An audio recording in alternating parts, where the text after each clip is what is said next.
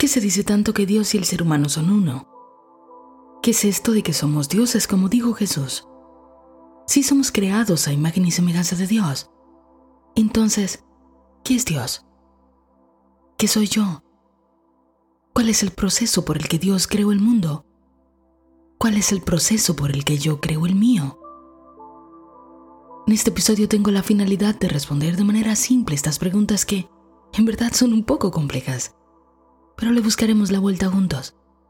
Hoy habrá mucha información, así que si eres de los que les gusta llevar notas, este es el momento de que pongas pausa y busques en qué anotar. De lo contrario, si estás listo, estás lista, comencemos. La Biblia no es una colección de fábulas, de dogmas. Sabemos que ha sido tomada así, y por eso tenemos cierta resistencia cuando se habla de ella. En espacios como este que se supone que son más científicos, menos religiosos.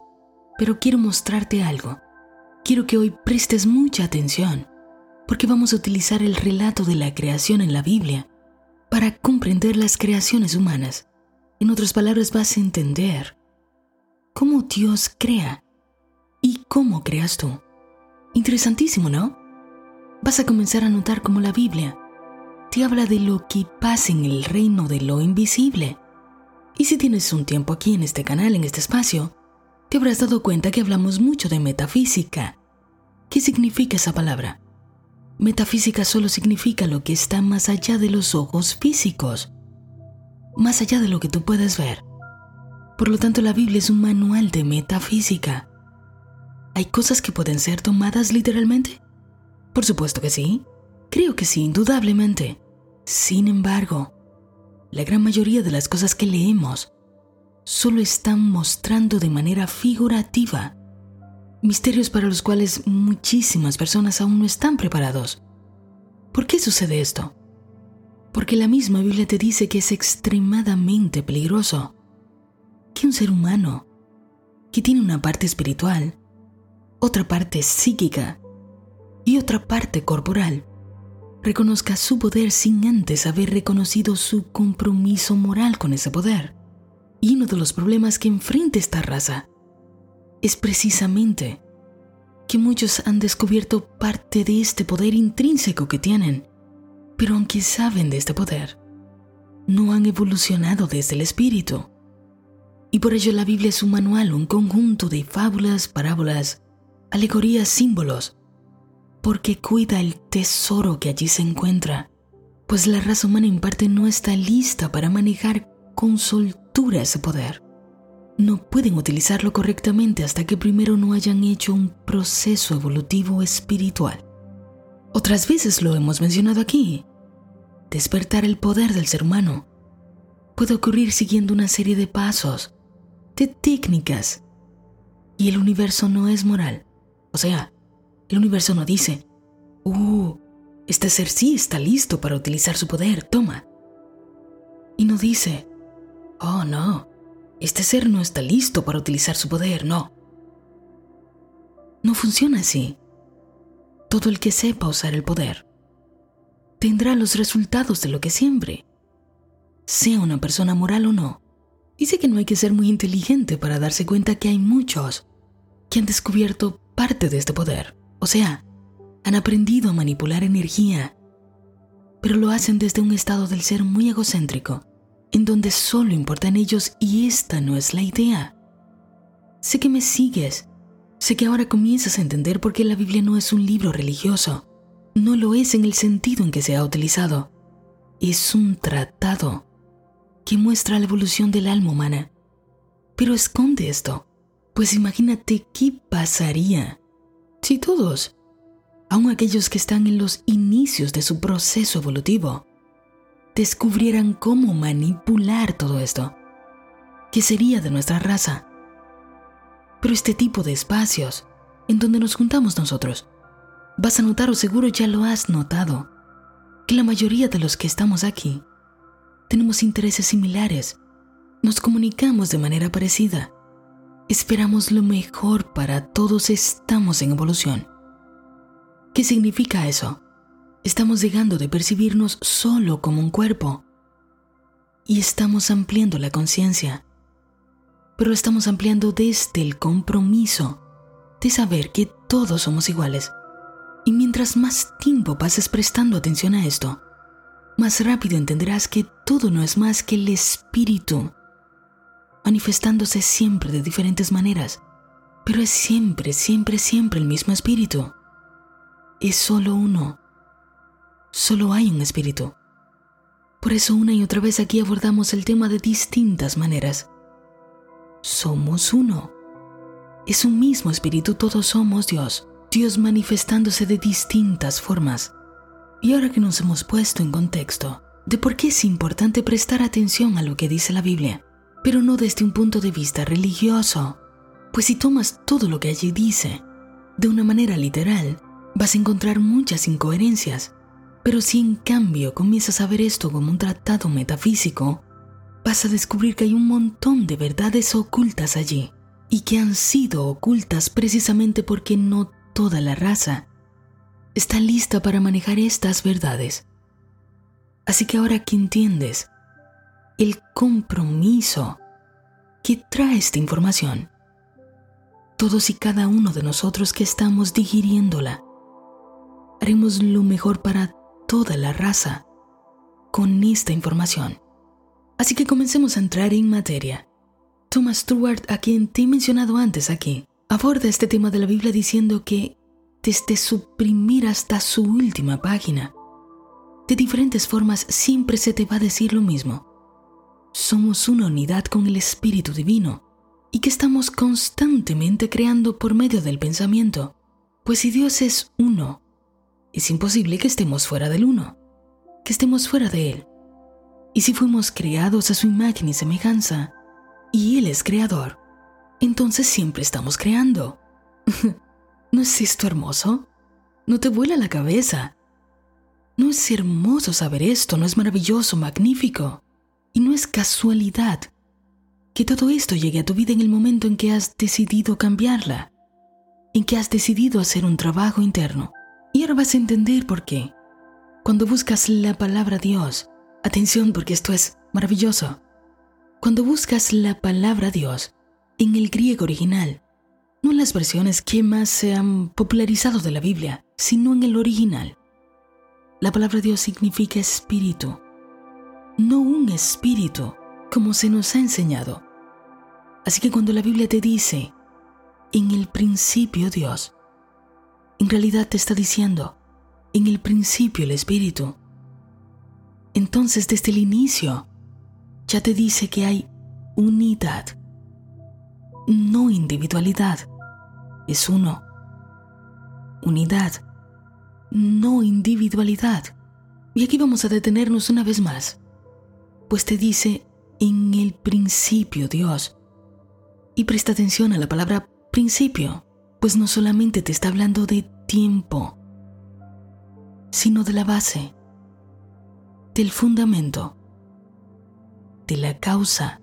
Si decidieras investigar más e ir al original, te vas a dar cuenta que las palabras que se usaron fueron in principio, o sea, en principio, que proviene de fuente, de origen. Por lo tanto, podríamos decir, en el fundamento, en la fuente, en la base, en el origen, en el fundamento, en la fuente, en la base, en el origen, en el espíritu. ¿No es esto hermoso, emocionante? Ojalá lo sientas. Es genial. Entiéndelo bien. En el fundamento, en la base, Dios. Pues si comprendes esto se te van a revelar tantas y tantas cosas. Así que lo primero que te dice la Biblia es que el principio de todo es Dios. El principio de todo es el Espíritu Universal. La base, la fuente, el fundamento, el origen de todo es Dios. Y luego te dice, Dios creó los cielos y la tierra. El Espíritu creó los cielos y la tierra. Si crees que la Biblia es un conjunto de simbolismos, entonces tu intuición te dice que cielo y tierra deben simbolizar metafóricamente alguna cosa. Y pues claro que sí. Jesús te dijo, el reino de los cielos está dentro de nosotros. Por lo tanto podemos deducir que cielo es la parte del ser humano más elevada, más espiritual. Y si por lógica y deducción el cielo es la parte más elevada, por eso lo relacionamos con lo que está arriba. Entonces, ¿qué es la tierra? Piensa por un momento. Sé que ya lo tienes, exacto. La tierra es el símbolo de lo más físico, lo más material, lo más externo del ser humano. Esto es tan importante. Pues para que exista la tierra, debe existir el cielo. Para que sepamos que existe el cielo debemos percibirlo porque conocemos la tierra. O sea, sabemos que hay vida, porque hay algo que vive. Todos los autores de distintas formas, maneras hacen alusión a lo mismo. Y ahora cuando entiendas esto, lo entiendas de una manera profunda, comenzarás a ver cómo todos tus problemas comienzan a disiparse, comienzan a desvanecerse, porque el problema principal de nuestra raza es el de creer que estamos separados del Espíritu Divino. No tienes lo que necesitas porque te crees que estás separado de eso. Dinero, salud, pareja, alegría, plenitud, paz, lo que sea que te falte, es porque crees que estás separado de la fuente que provee todas esas cosas.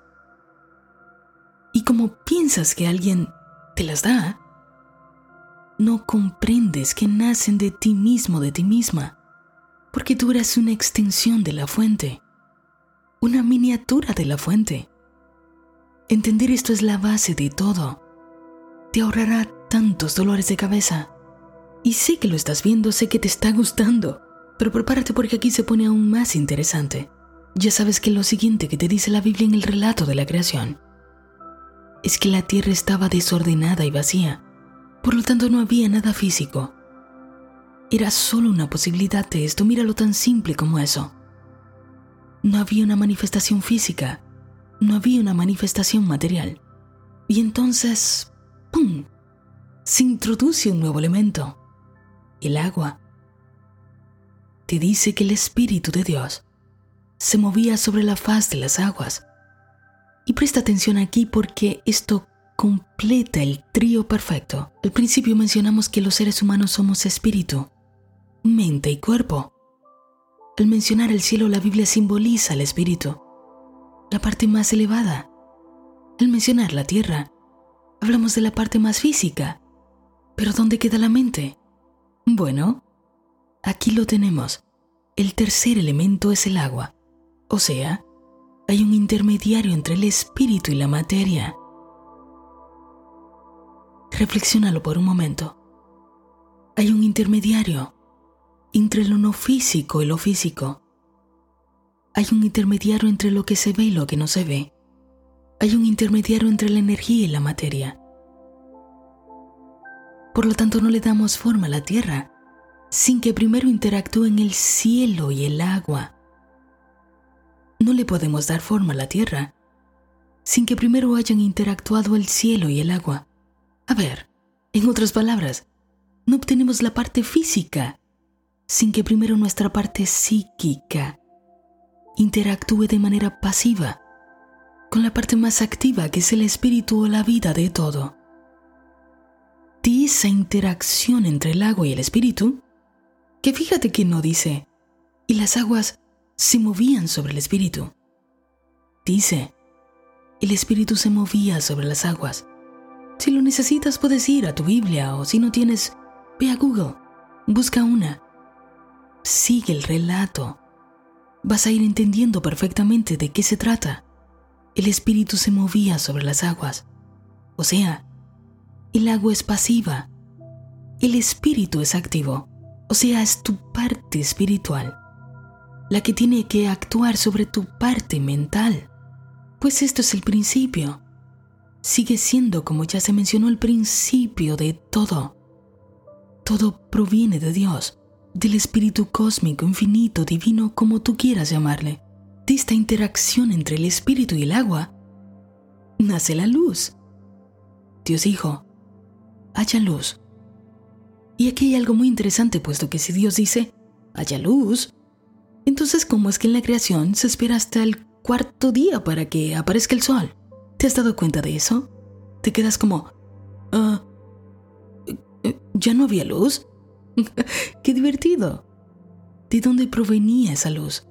Si todavía no había lumbreras, ¿de dónde provenía?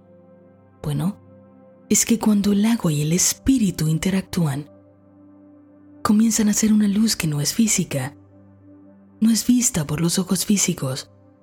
Todavía no se puede apreciar lo que está ocurriendo dentro. Es una luz interior.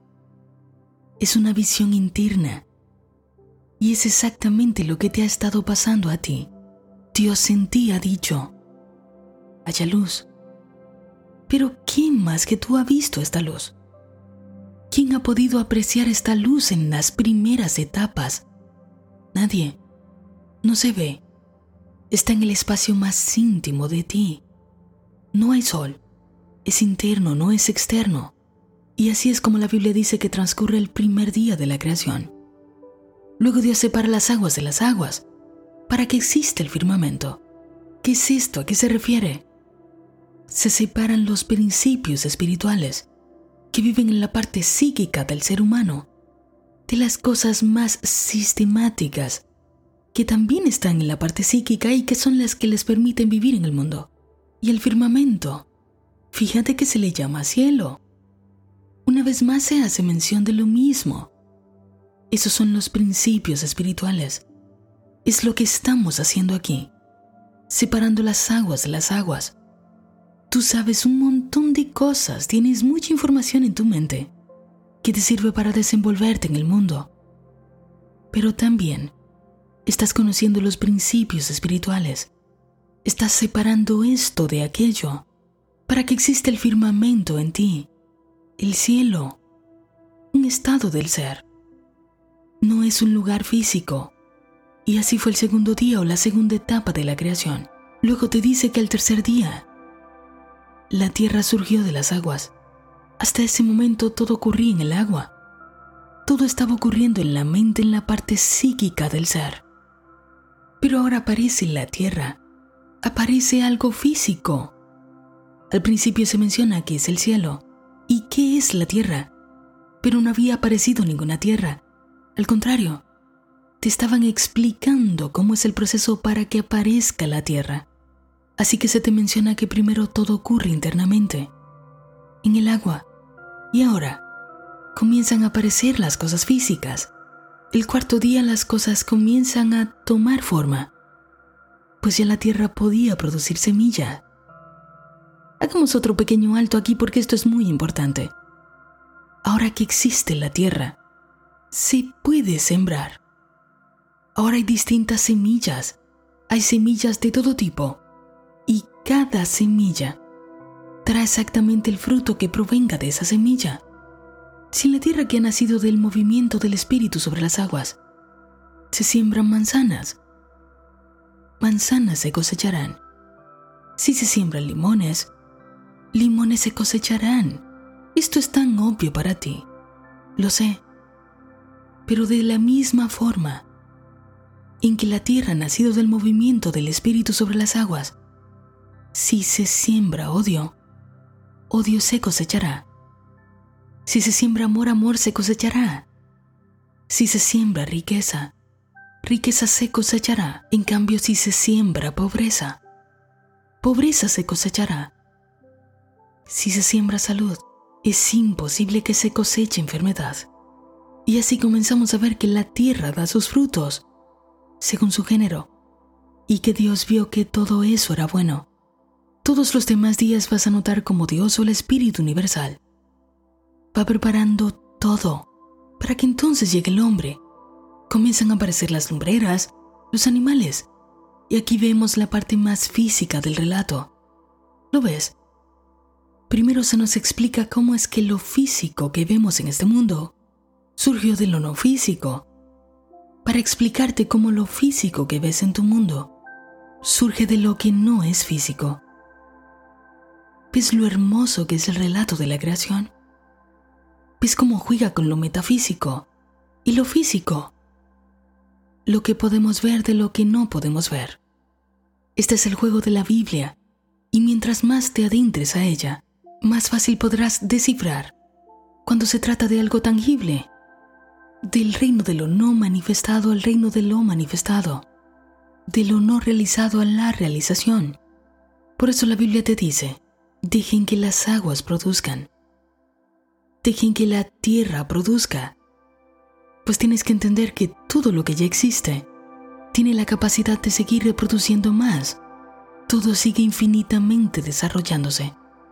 La Biblia inicia precisamente con el relato de la creación mostrándote que hay un solo espíritu, en el principio Dios, y luego te dice que de él proceden todas las cosas, y que este espíritu se autotransforma en todas las maneras posibles, en todas las manifestaciones que llenan este universo físico que vemos.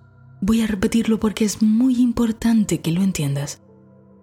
La Biblia desde el principio con el relato de la creación demuestra que hay un solo espíritu, en el principio Dios, y que de este espíritu proceden todas las cosas, que este espíritu se autotransforma en todas las maneras posibles, en todas las manifestaciones que llenan este universo físico que vemos, demuestra que todo lo que ves ha nacido de lo que no se veía. Sé que ahora te queda claro, sé que estás emocionado, emocionada de entenderlo. Una vez que Dios ha creado el mundo físico, ¿Para quién lo creó?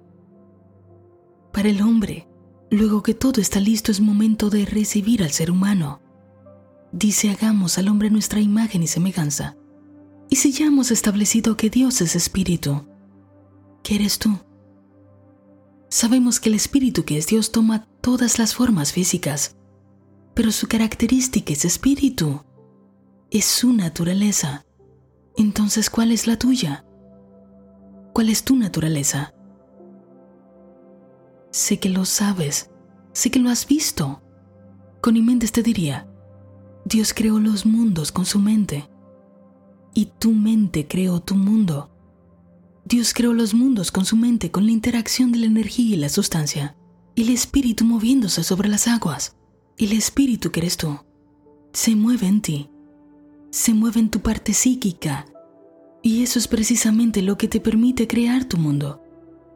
Si tú eres hijo de Dios, si te aceptas como un hijo de Dios, has saber que eres de la misma naturaleza de tu Padre y que la interacción entre tu parte espiritual junto con tu parte psíquica ha estado dándole vida a tu mundo, a todo lo que ves.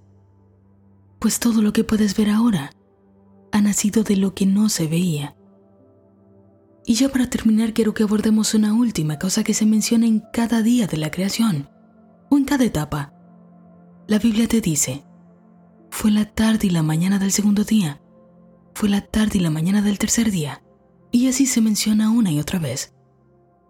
Nunca se vuelve a mencionar el periodo de que un día incluya la noche. ¿Y sabes por qué sucede esto? Porque una vez que tu conciencia se eleva jamás puede retroceder. No se está hablando de un día físico, se está hablando de un día divino. Y en la divinidad no pueden existir las sombras de la noche. Siempre es de mañana, pues cuando Dios comienza una obra esta jamás cesará.